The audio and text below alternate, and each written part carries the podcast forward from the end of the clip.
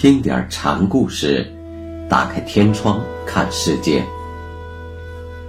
禅宗登陆一节，今天我们一起来学习汾阳善昭禅师的故事。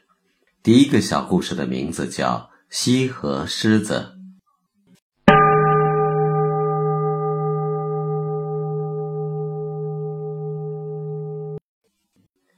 汾州就是今天的山西汾阳一带，有一个太子院，那里有一位善昭禅师，他是太原人，姓于。出家受戒之后，杖策游方，随机叩问，先后历参七十多位高僧大德。后来，善昭来到汝州的首山参访行念禅师，一见首山。善昭就问：“当年马祖拧了百丈的鼻子后，百丈卷席退场是什么意思？”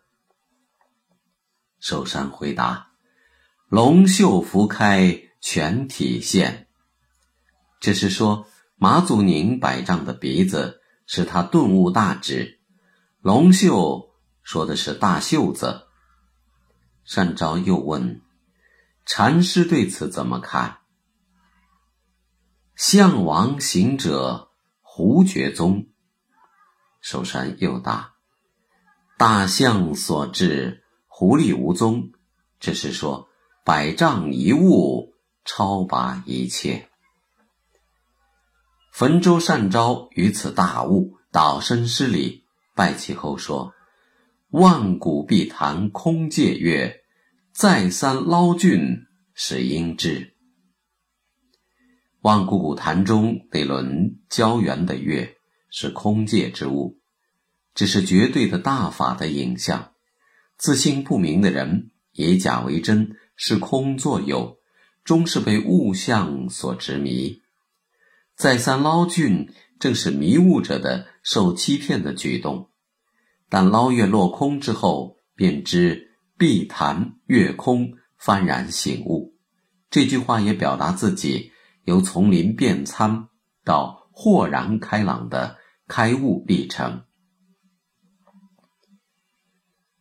有人见善昭这样说，就问他：“你见了什么了？就这样自我肯定？”善昭直答：“这正是放生立命处。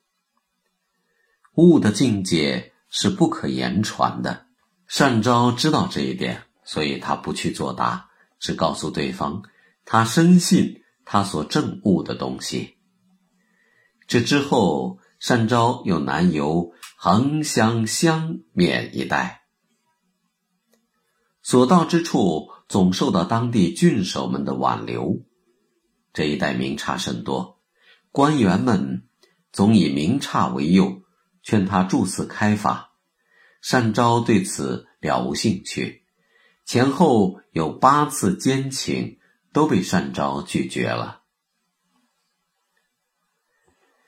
后来守山行念禅师圆寂了，西河道俗两界的人们派一位叫契聪的僧人来邀请善昭，善昭仍以闭关为名，高枕不见。闭关是禅僧修行的重要一种，将自己关在居室中。与世隔绝，守寂养道，一般要有三年之久。善昭以此为由，倒也堂而皇之。不过气聪不管这一套，撞开门就进来了，说：“佛法事大，也就顾不上小礼小节了。”当年仰山禅师曾说：“临济一宗至风而止。”风雪禅师为此忧惧出涕，幸而遇上守山仙师。现在仙师已经故去，你本来有力单成如此大法，可怎么就安心在这里睡觉呢？善昭听完此话，神色大变，噌的坐了起来，握住气聪的手说：“不是公，我听不到这样的金石之言。”赶紧打点一下，我马上就走。到了汾阳，住在了太子院。一天上堂的时候，他说：“汾阳门下有西河狮子，当门拒坐，只要有来的人，他就一口咬杀。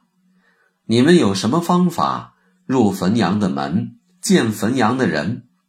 若是能见汾阳人，堪与佛祖为师；若不见汾阳人，就是些。”站着的死汉。